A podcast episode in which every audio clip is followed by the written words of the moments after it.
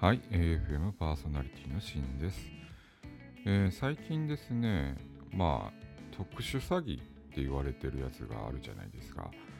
あの、振り込め詐欺とかね。えー、そんな中でですね、あの、受け子っていう、まあ、その、その中の専門用語になるのかな。受け子と言われている、要はお金だけ受け取りに行ったりとか、例えばキャッシュカードを受け取りに行ったりとかする人のことを受け子って言うんだけど、要はあの犯罪に加担してる人ね。でそれでまあ、この前もですね、栃木県のですね、足利市の方で、えーと、82歳の女性からですね、えーと、キャッシュカードを騙し取ろうとしていた、まあ、女性、受け子の女性ですね。えー、この方の飲食店の従業員の方で25歳で、えー、特殊詐欺の未遂の疑いね、まあ、特殊詐欺にはならなかったんだけど未遂ってことになるんだけどでまあとりあえずこの人も、えーと、特殊詐欺グループの受け子なんですね。受け子と見られ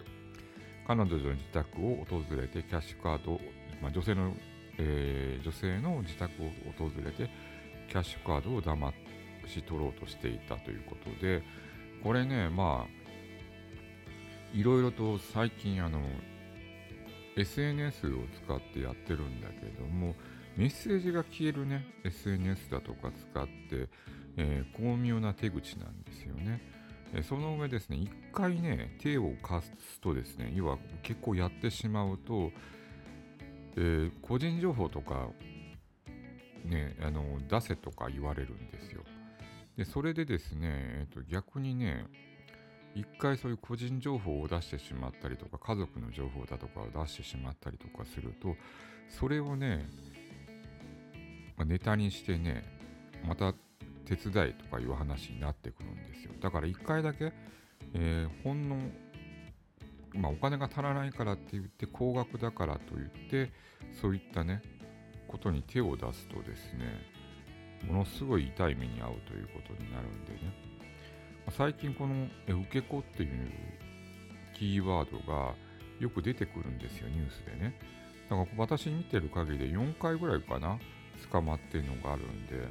最近こういったね、えーと、詐欺の話っていうのを、警視庁だとか警察、